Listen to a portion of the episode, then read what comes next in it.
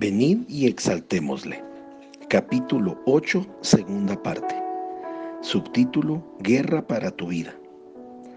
La adoración y la alabanza son armas para la guerra espiritual. Si constantemente te encuentras bajo presión, experimentando algunos momentos difíciles, tal vez encarnando batallas que pueden ir más allá de tus fuerzas, como por ejemplo un matrimonio roto, problemas con tus hijos, problemas financieros sin esperanza, mentiras satánicas tratando de desanimarte, etc. Comienza inmediatamente a tocar música de adoración en tu casa y únete en la adoración cantándole al Señor en voz alta. Adora a Dios y alábale como un patrón en tu vida y derrotarás al enemigo en cada circunstancia. Subtítulo, adorarle a través de tu dar. Tú no puedes adorar sin dar algo. Por eso es que nuestro, nuestros gozosos diezmos y ofrendas son tan importantes para Dios.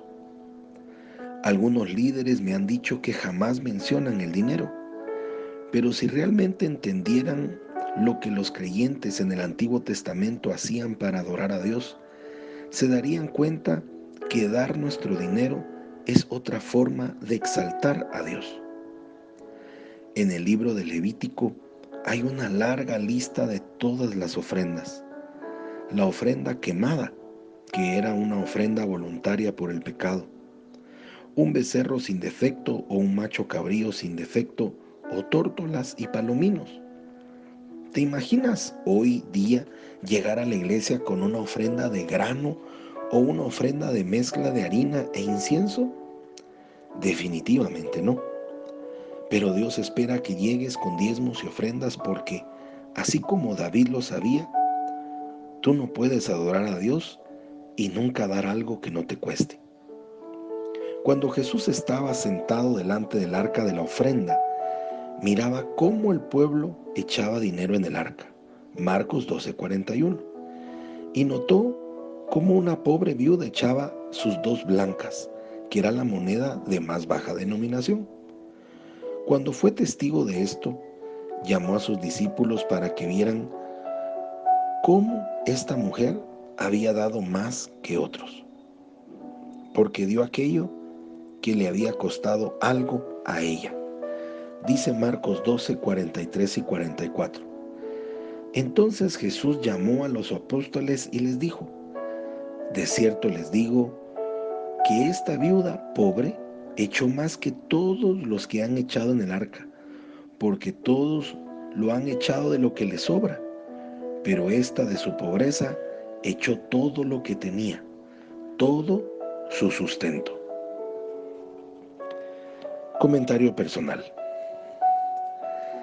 Si tú en algún momento has sido invitado a participar y no has tenido dinero, o has sido invitado a ir a un avivamiento nacional o internacional y has tenido para pagar específicamente el traslado e irte sin dinero para lo que venga, como para comer o cualquier otra cosa, Bienvenido al club de lo que Demo nos está compartiendo. Yo lo he vivido. Y sé decirte que se hacen agradecimiento, a veces vas con dudas, con sensaciones extrañas, difíciles, pero eres respaldado. En casa pudieron haber hecho falta cosas, pero hay una garantía a futuro de lo que estás haciendo.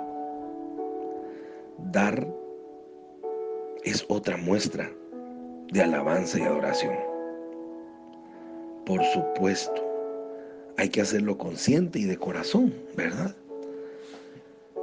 Pero es una tremenda forma de ver la mano de Dios en nuestras vidas.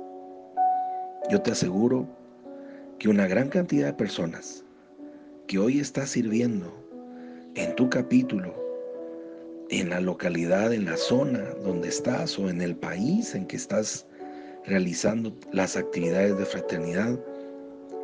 Hay personas apretadísimas económicamente, pero que ahí están. Ahí están, por fe o por convicción o por obligación, pero de alguna forma están dentro de este proceso, queriendo ver la mano de Dios en sus vidas, tal vez ni sabiendo que esto es una forma de alabar y de adorar, pero que sabemos que Dios les responderá también. Qué alegría poder leer estos, estos textos, ya habiendo vivido esas circunstancias.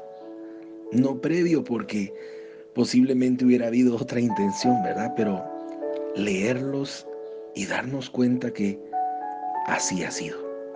Que aún en desconocimiento alabamos y adoramos a Dios en ese proceso de querer servir, de querer colaborar, de querer ir, de querer apoyar este accionar dentro de nuestro movimiento. Soy Pablo Zárate y te deseo un día lleno de bendiciones. Hasta mañana.